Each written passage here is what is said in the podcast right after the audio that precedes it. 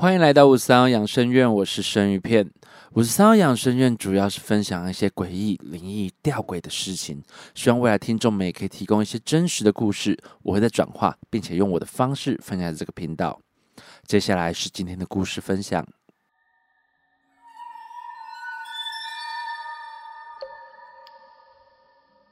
故事炸毛，感谢灵异公司的朋友愿意分享这则故事，谢谢你。在这边，我会用第一人称的方式叙述这个故事。我是个不信邪的人，也是个不怕鬼的人，而我爸一直都是一个有阴阳眼的人。从小到大，我常常被他吓到，可是我都不以为意。有时候全家在看电视，他就会叫我的小名：“哎，狗蛋，你刚刚有没有听到有人在叫我啊？”我都说没有啊。他就会跟我说：“你听啊，又来了，他又在叫我。”，他就跑到窗户旁去看到底是谁在叫他。我也跟着屁颠屁颠的跑去窗外看，楼下也没人，真的是极度恐怖。不然就是半夜睡觉常常被压，或是晚上看到我们看不到的东西。所以我爸都睡在沙发，因为我们家的沙发。就在神明厅旁，他常常在睡觉的时候会被吓醒，或是被压，有的时候也会有人叫他，但因为我看不到，所以我也不太害怕。就在七年前的那个半夜，我终于相信世界上有阿飘这种东西。大约半夜的三四点时，我睡觉都锁着门睡，突然。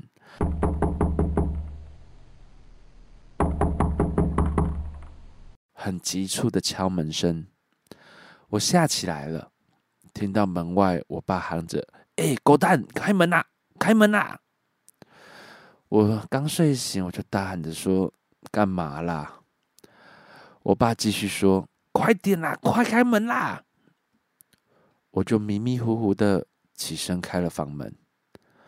我爸直接跳到我床上，用我的棉被盖住他的头，全身一直颤抖，眼睛瞪得超大。我感到莫名其妙，以为他酒喝多了在发酒疯。我就把他棉被拉开，问他说：“哎，爸，你到底干嘛？你发神经哦？”我爸这时细细的跟我说，他看到了一个女的，提着他的头。站在门口盯着他看，很狰狞的脸，像是车祸过。我听完这句话，全身鸡皮疙瘩，竖到汗毛都起来了。这时，我爸叫我去看他走了吗？我想说，你是神经病吗？你看得到还叫我去看哦？我当时是很害怕，因为我从来没看我爸这么害怕过。但毕竟客厅的电视没关，我就算怕也是要出去把电视关掉吧。我也觉得我爸可能是太累，幻觉罢了。一踏出房门口，我其实是眯着眼睛走路的。我也很怕突然瞄到他的头会飞之类的。我们家有一只猫，猫咪的右边是一个小长廊，而我的房间在这个长廊的最底部。我后来走出房门，一个灯一个灯慢慢的打开。其实这十几步路，我走了快三十秒。就在我要踏出长廊往右边的门口看时，我先看到我家的猫咪，它的毛全身都炸起来，整个身体拱起，瞳孔全黑。就这样，它对着门口一直在哈气。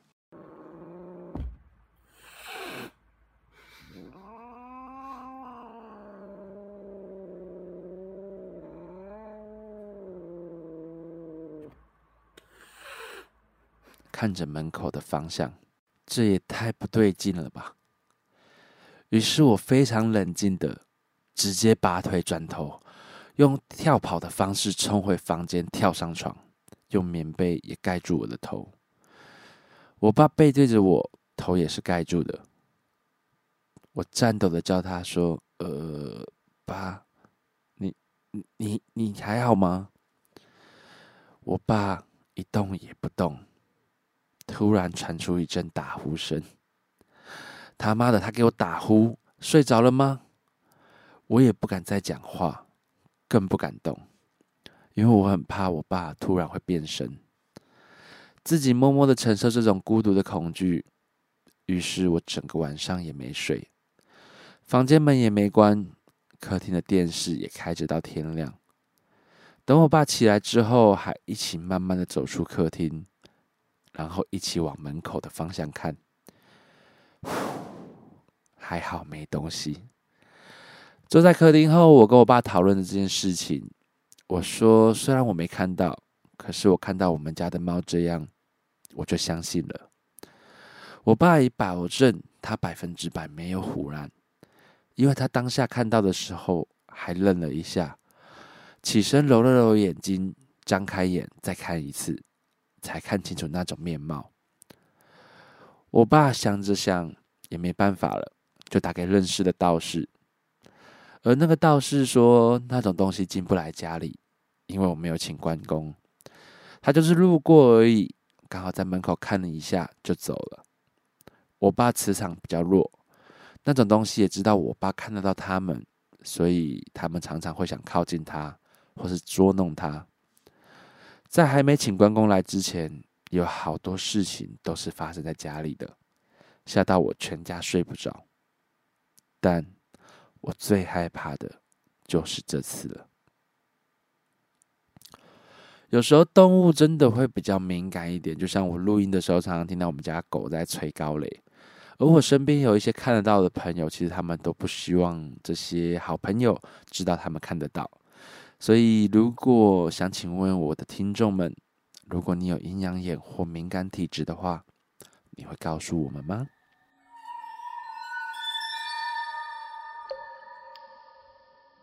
故事挂念，感谢灵异公司的力量，愿意分享这则故事，谢谢你。在这边，我会用第一人称的方式叙述这则故事。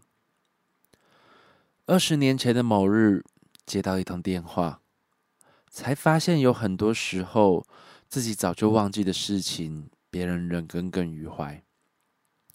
有一位自己小学时的跟班，我走到哪里，他都会跟到哪里。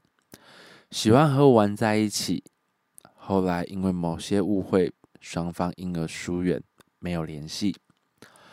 某个夏日的半夜，我在家中的四楼，自在的躺在木质地板上睡着了。半梦半醒间，我感觉到有一股气流，隔着我的手臂、头顶均约二十公分左右，上下流动。感觉有人带着啜泣声在轻抚着自己的手臂、头，就像小朋友的时候，大人偶尔会觉得小朋友很可爱，摸摸头和手臂一样。当时因为年轻气盛、年少轻狂，喜欢到处探险，大概也能领悟这是另外一个世界的灵魂在和自己接触。纵然当时对灵性的知识一无所知。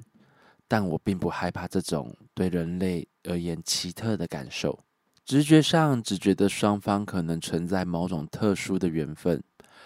我在心里对他说：“如果我和你有什么关系，请你透过任何方法让我知道你是哪一位。”这层楼没有厕所跟卫浴，我想说，既然醒来了，第一件事情就是去上个厕所。于是就起身下楼至三楼。那天很刚好，没有人在走道回廊开灯，整个空间是暗的。而灯的开关在三楼，我只好睁大眼睛，确保能看清周遭的动静。下楼走着走着，走到回廊处，我感到身后大约三十公分左右有一股凉凉的气在后面。因为刚刚在四楼的经历，而另一方面也因为好奇心的驱使，我想转身探个究竟。正当我转身后，目测距离约为五十公分处，看见一个全黑的身影，两眼突出，身上像是血迹斑斑或是血肉模糊之类的，我分辨不出他是任何人。猜测他也被我突然的转身吓到了吧。隔天中午，我接到他母亲打来的电话，戳记着说要找我，接着娓娓道来整个事件和他的歉意。阿姨说：“不好意思，我是某某某的母亲，抱歉，我我误会你了。”当时我听完这些话，完全丈二金刚摸不着头绪，因为他描述的那个时期，我所认识的同名同姓的人有两位。我先求证是哪一位，而阿姨则揭开了误会的真相。她说，当时我给某某某的补习费，是被他拿去跟别人一起玩乐、买演唱会的票，他却推到你身上。让我误以为是跟你出去花掉的，还把你找来家里兴师问罪，阿姨真的感到很抱歉。接着，他父亲接过电话，也是啜泣的连声道歉，然后说某某某他在上班途中遇到死亡车祸，被拖板车卷入车底，生前在他工作场所的老板娘。在他们去结算薪水的时候，告诉他们，这位朋友在往生的前几天，一直重复的跟他讲述，他这辈子觉得最对不起的人就是你，然后把整个我被他们误会的事情真相反复的重述。他工作的场所老板娘说，当时他还没会意过来，我也直接跟他父母说。我早就忘记这件事情了，依稀只记得是因为被误会的当时，我跟大人讲这件事情，而我家的大人开导我：朋友嘛，合则来，不合则散，不必强求。我也觉得这样最好，所以彼此就淡了。在他父母来电告知，并提出希望我前往殡仪馆看他最后一面，让他死得瞑目。他爸爸说，遗体虽然修补过，但他仍无法合眼，好像就是在等我去见他最后一面，了解他前生的心愿。当我前往殡仪馆的停尸间，最后瞻仰他的遗容时，他父亲把冰柜拉出来，掀开白布时，我看到他在流泪。当时我在心里告诉他，其实这件事情。我早就忘记了，你不需要介意，好好的往生西方净土，随菩萨去吧。我在心里说完，他的遗体眼睛就合上了。唯一的遗憾是在世间与他是最后一次见面，竟然是我去殡仪馆见他。所有的误会，竟然是在一条生命陨落后才解开。其实，人往生前最挂念的是人，而非财物吧。其实这个故事，我觉得有时候人就是这样子。当你这辈子可能做出一件让你遗憾的事情，我觉得在在世的时候都应该要去把它处理掉，不然的话，就像这个故事一样，带着遗憾而去。那我其实我蛮佩服这个作者的，因为如果今天是一个像以前霸凌过的人，想要寻求我的谅解，那我其实完全不会想去看他。毕竟讲真的，有的时候伤害是已经造成的，那想得开的人或许会原谅，可是你并不能要求这个人一定得原谅你。想请问各位听众，有没有在一些白事场合，就是丧事场合，有遇过一些离奇的事情呢？欢迎你们告诉我哦。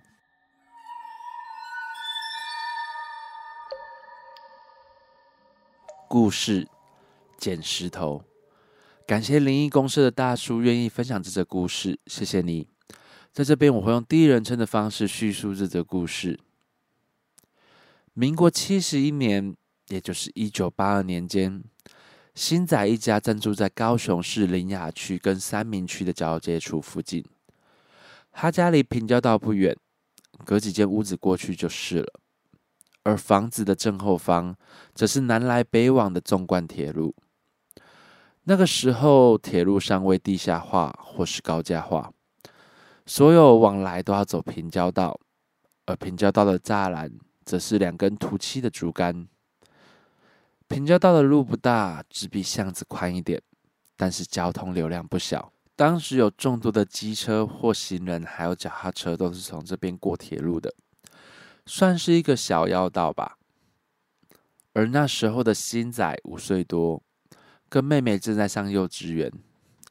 他父亲跟朋友合开了一间电机维修厂，所以非常忙碌，每天早出晚归，几乎都在厂里。他的母亲则在家中设了一个电绣学号、缝补兼修改衣服的摊子。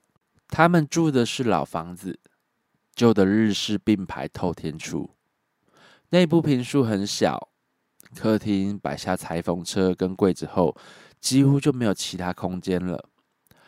二楼还是个木造建筑，只有一间父母住的房间。新仔跟妹妹则是在一楼最后面的木隔间里。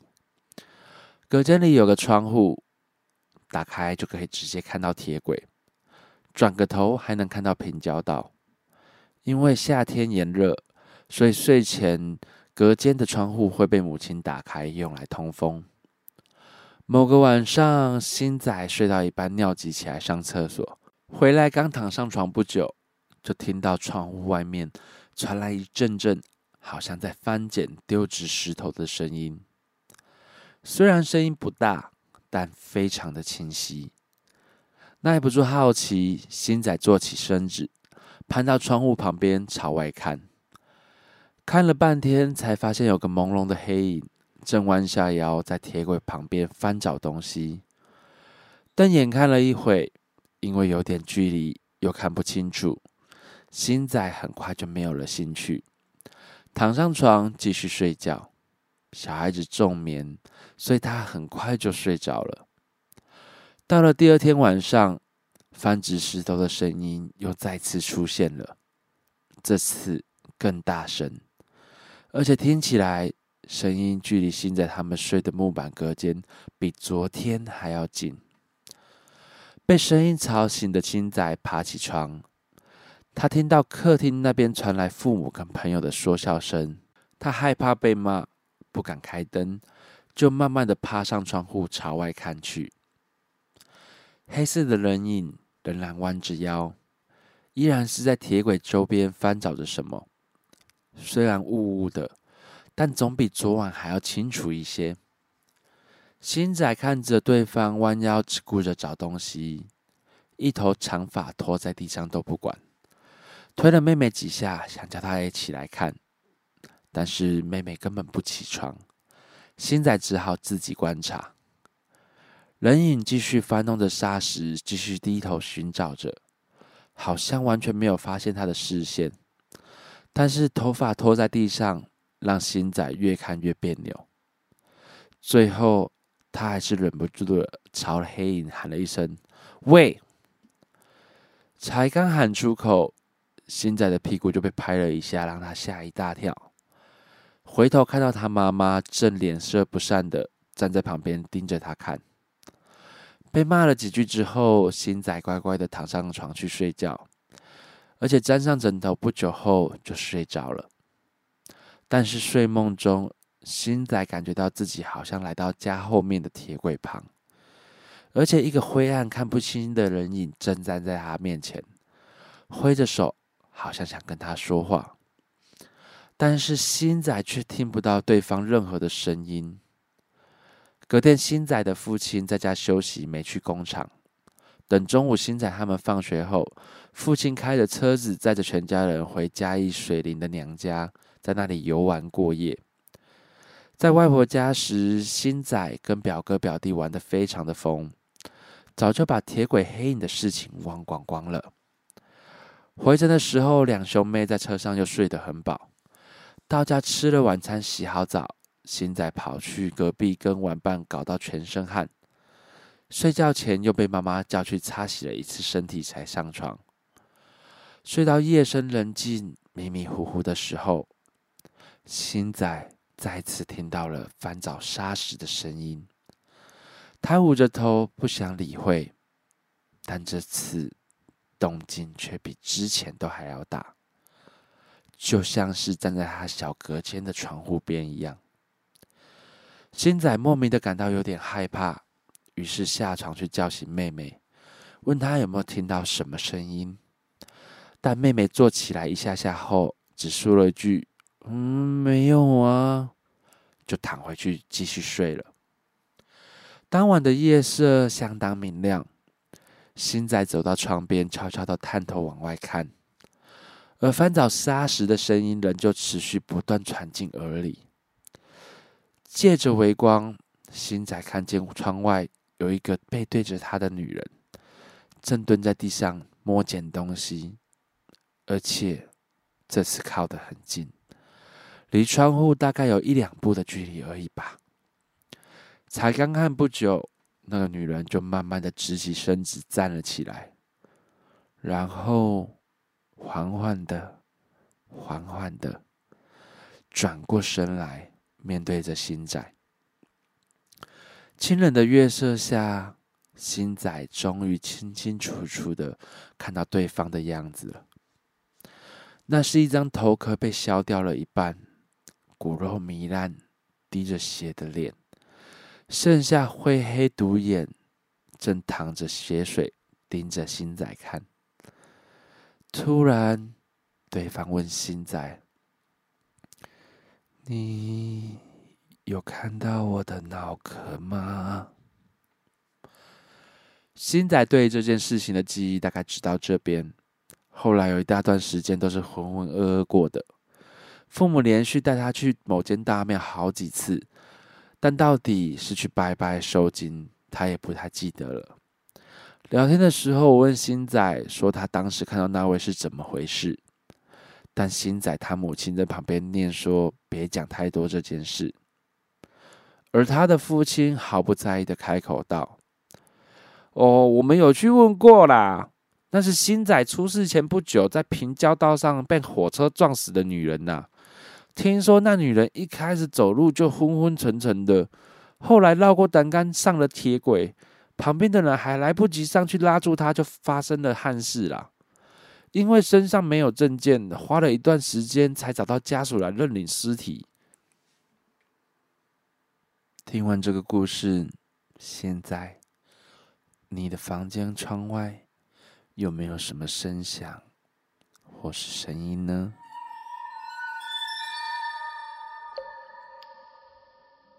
今天的故事就讲到这边，各位，我回来了，好久没有更新了，应该快两个月了吧？到十一月，我真的算是蛮会拖的，也很谢谢各位的体谅，还有各位愿意支持我。在 IG 上面，我最新的贴文还要帮我打气，还要帮我留言。虽然是我自己要求的，就是希望可以让我有点动力。在做这种嗯兴趣类的事情，有时候我觉得就是要有乐趣为主。那我觉得找不到好的故事，我其实真的是蛮难更新的。所以这个部分我会一直思考，说就是在都市传说，或是像是在。这些故事的标准，我是不是该再放低一点，然后去少一些我所谓的原则？嗯，这个我也都还在思考。但是当然希望各位有更好的故事可以提供给我，谢谢你们。而这次在音乐季，其实有跟一位听众有认亲到，我非常感谢。其实这算是让我有蛮大的动力，因为他当下就跟我讲说，希望你可以赶快更新。嗯，我不觉得这是压力，我觉得这是一种鼓励啦，所以非常的谢谢你，我会尽快更新的。如果有好的故事，也麻烦各位听众可以提供给我哦。希望未来有更多的故事可以分享给大家。如果有想要投稿的听众，欢迎你们私讯我的 IG 分享你们的故事。等到故事够多，我可能会开个同系列特辑吧。请在 IG 上面搜寻五十三号养生院，怨气的院，帮我按追踪。当然有各种建议，也可以让我知道，我会再修正的。我是生鱼片，是个喜欢恐怖、诡异、灵异事件的按摩师。我们下次见。